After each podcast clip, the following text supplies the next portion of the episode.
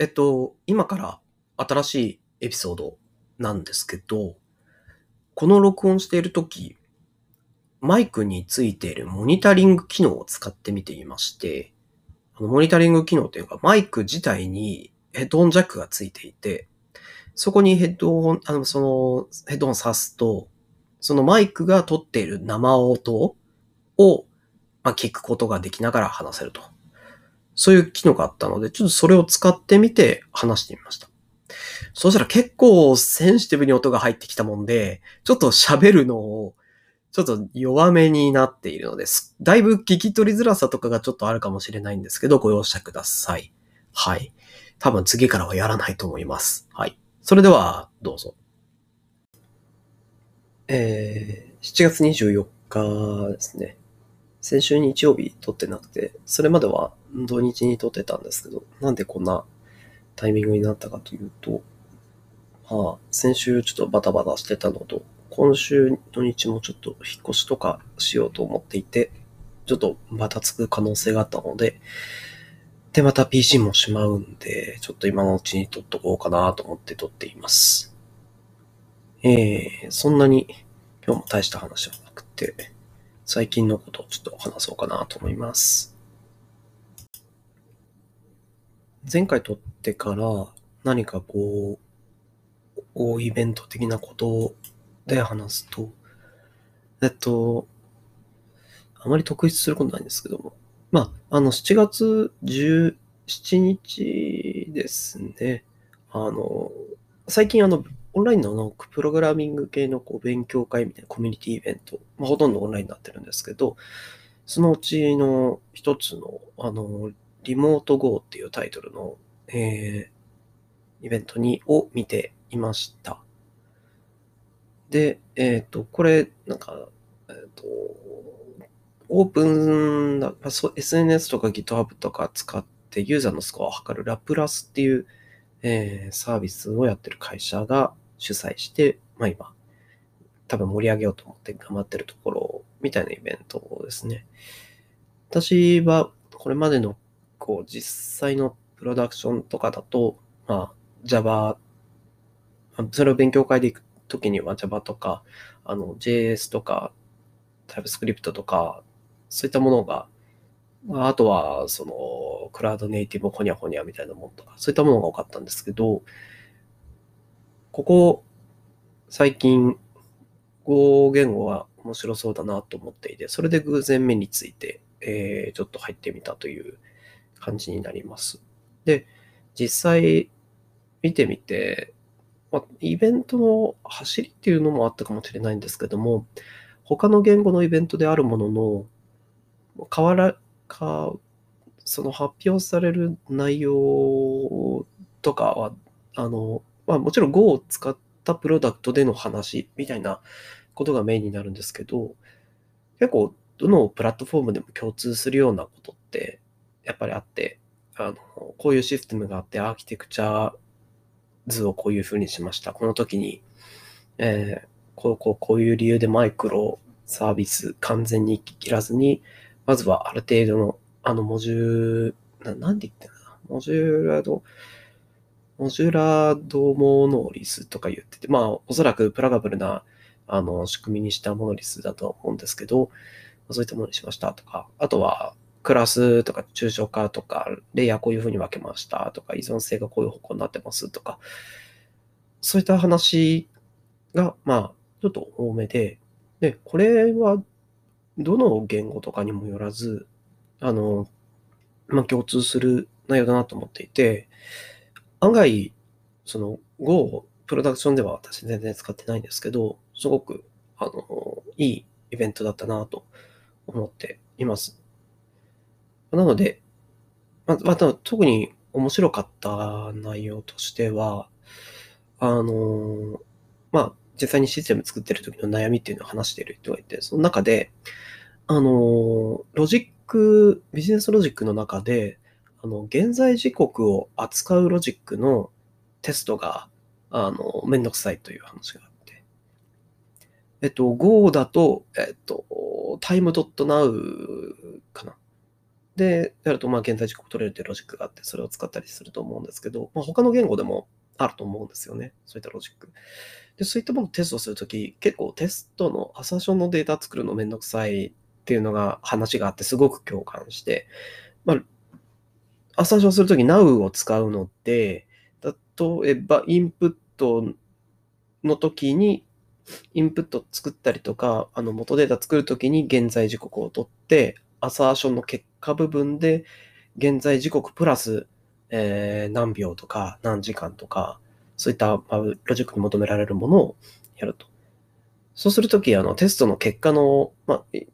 おそらく大体の場合でそういうふうにすればアサーション通ると思うんですけど、そこで出てくる値って実行時間ごとにもやっぱり変わったりしますし、そういったところ気にして値を作るっていうのがめんどくさいっていうところを話して、これすごく共感できて、その時にその人があのどういうふうに対応してたかというと、あのクロックを、言ってみれば時間を取るクラス、だから時計を自分たちで用意するっていうことをなんですね。その時クラス名クロックっていうのを作って、そこのクラスのインスコインコンストラクターとかで、あの、その time.now をインジェクトするのか、あの、なんか自分の決めた時間を、えー、インジェクトしますと。で、そこで、そのタイム、そのクロックっていう自分自作のクラスに Now っていうものを用意して、その時の返り値を、あの、モックアップっていう形で、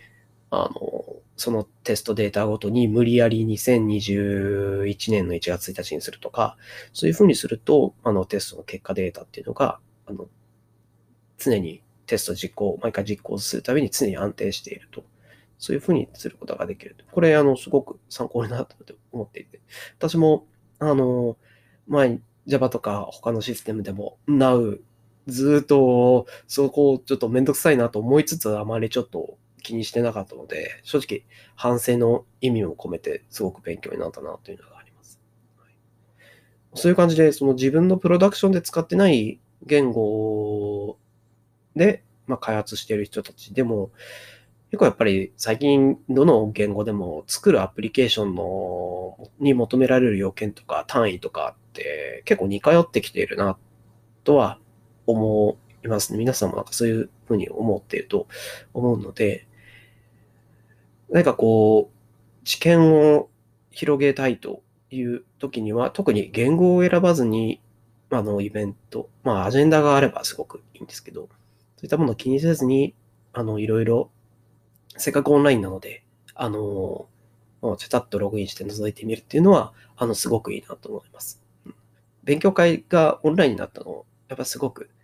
えー、ハードル差があって、えー、みんな参加しやすいんで、いいなと思いますね。皆さんもどんどん積極的に、えー、参加してみると、えー、いいと思います。はい。えー、っと、そうですね。その他起きたこととしては、ま、やっぱりみんな、あの、エンジニアとしてちょっと面白いなって思ってたと思うんですけど、GitHub が、あの、オープンなリポジトリをですね、あの、シベリア送りに、じゃなくて、まあ、北極の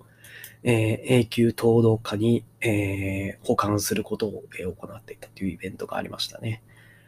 これあの、私のところにも来まして、あのちゃんとあのシベリア送りになった証をもらいました。これ、あの詳細は多分パブリックキーとかの記事を見た方が、まあ、ざっくりとわかりやすいなと思うんですけども、え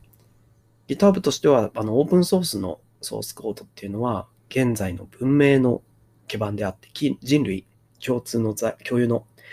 財産であるとして、これを、えー、まあ、どういうために、将来のため、何百年、何千年後、まあ、あの、地球人が滅びても、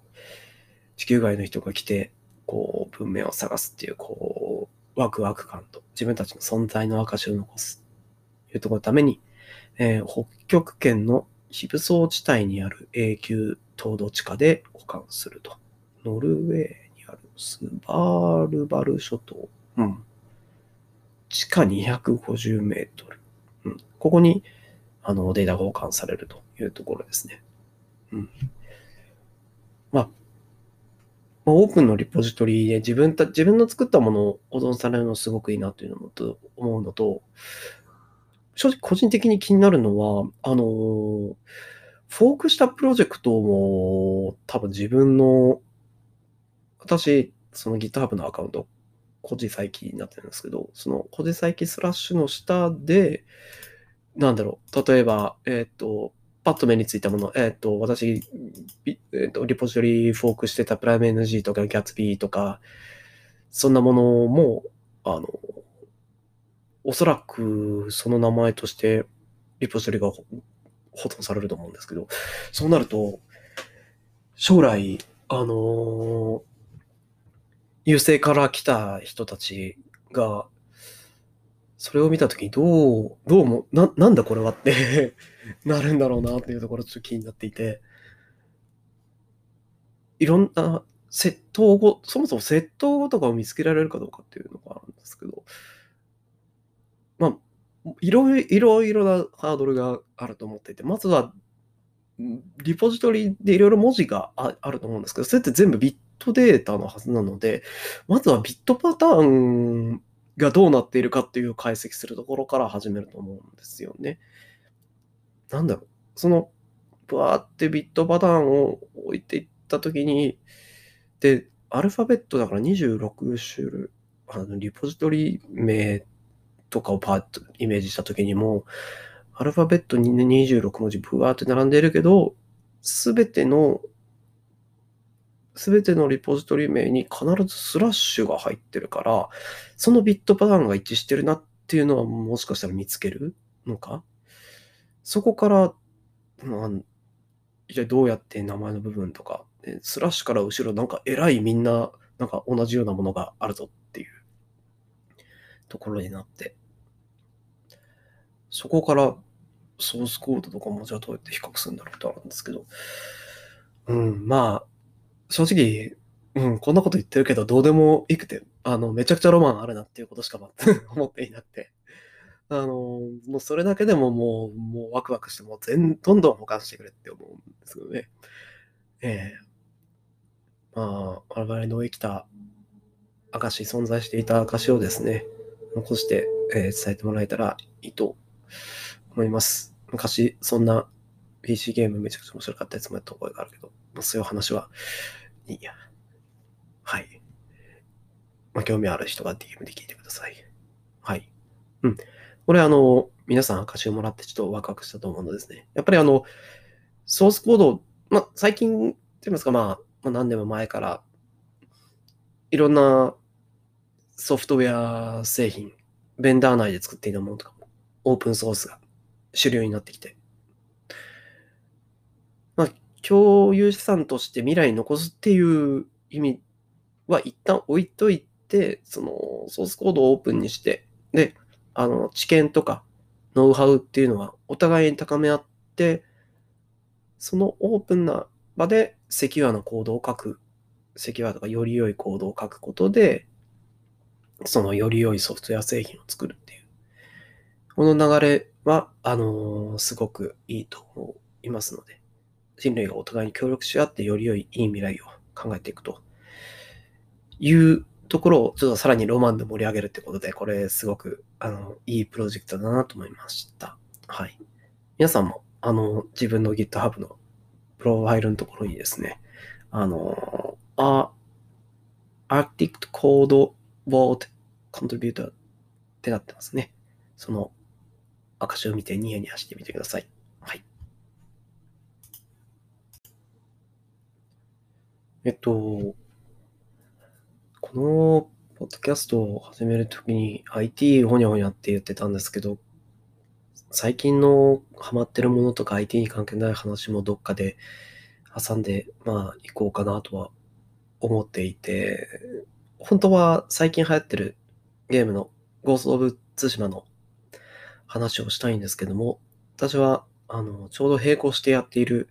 ゲームがちょっとめちゃくちゃ面白くて、対馬をインストールして、えー、チュートリアルとか、最初に、あの、ボスっぽいやつに切り捨てられるところぐらいまでやって、ちょっと続きまでやってないんですけど、ちょっと、その話は、あの、今度もうちょっとやってからにしようかと思います。最近、並行してやっていたのが、あの、ファルコムっていうメーカーのですね、英雄伝説、えっ、ー、と、ゼロの奇跡と青の奇跡を今、あの PS4 版で、あのリマスターしたものが、えー、最近出たので、それをやっていました。で、昨日、やっと青の奇跡が終わって、まあ、その2つがストーリーつながっあの、ざっくりと1つの章としてつながっていて、それが完了しました。合計で、えっ、ー、と、ゼロの奇跡が50時間ぐらい、青の奇跡が、えー、最後ラスボス終わった後の時間とか見れてないんですけど、おそらく70時間ぐらいかかっています。めちゃくちゃ長いんですけど、あっという間という感じなんですね。すごく面白くて。うん。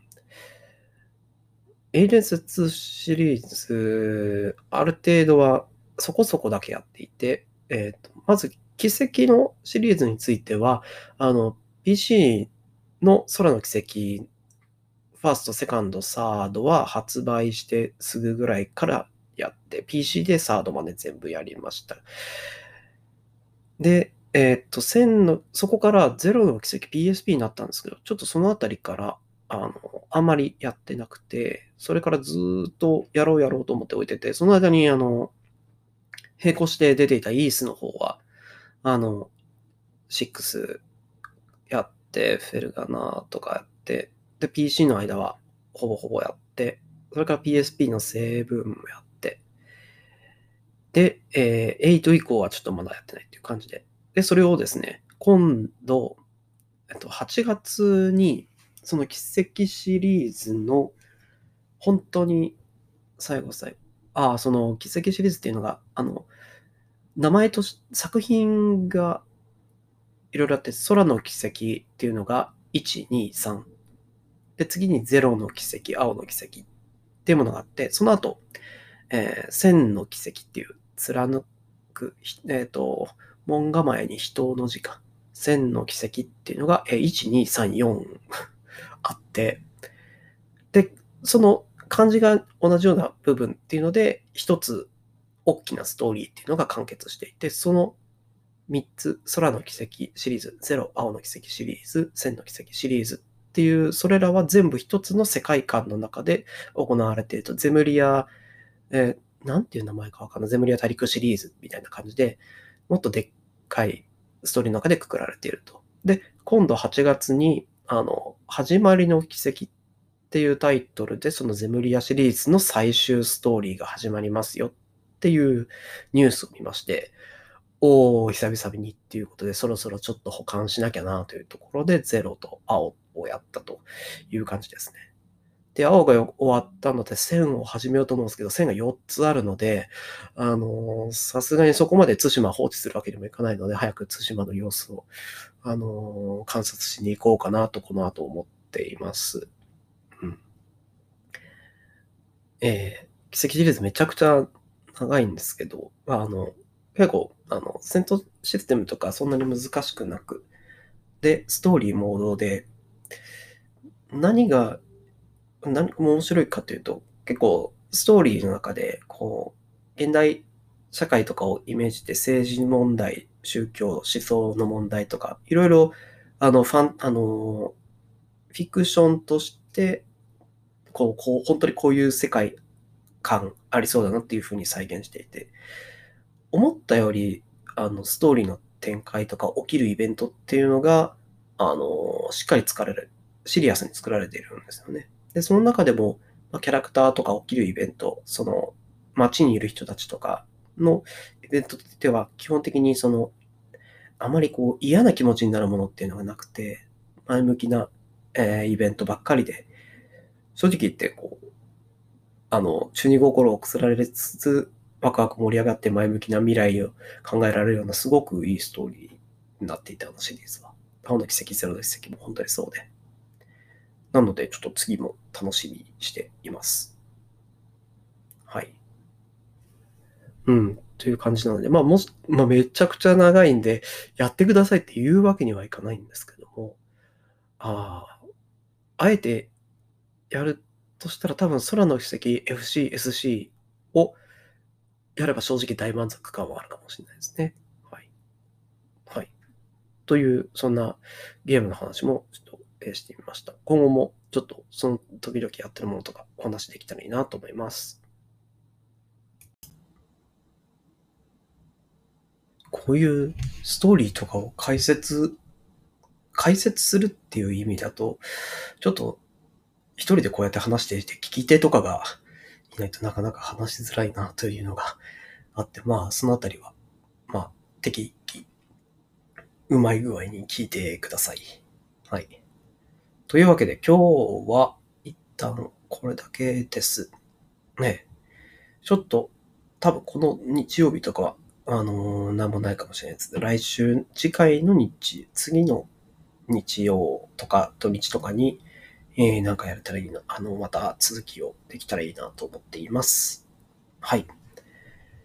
えー、というわけで今日はここまでです。はい。ありがとうございました。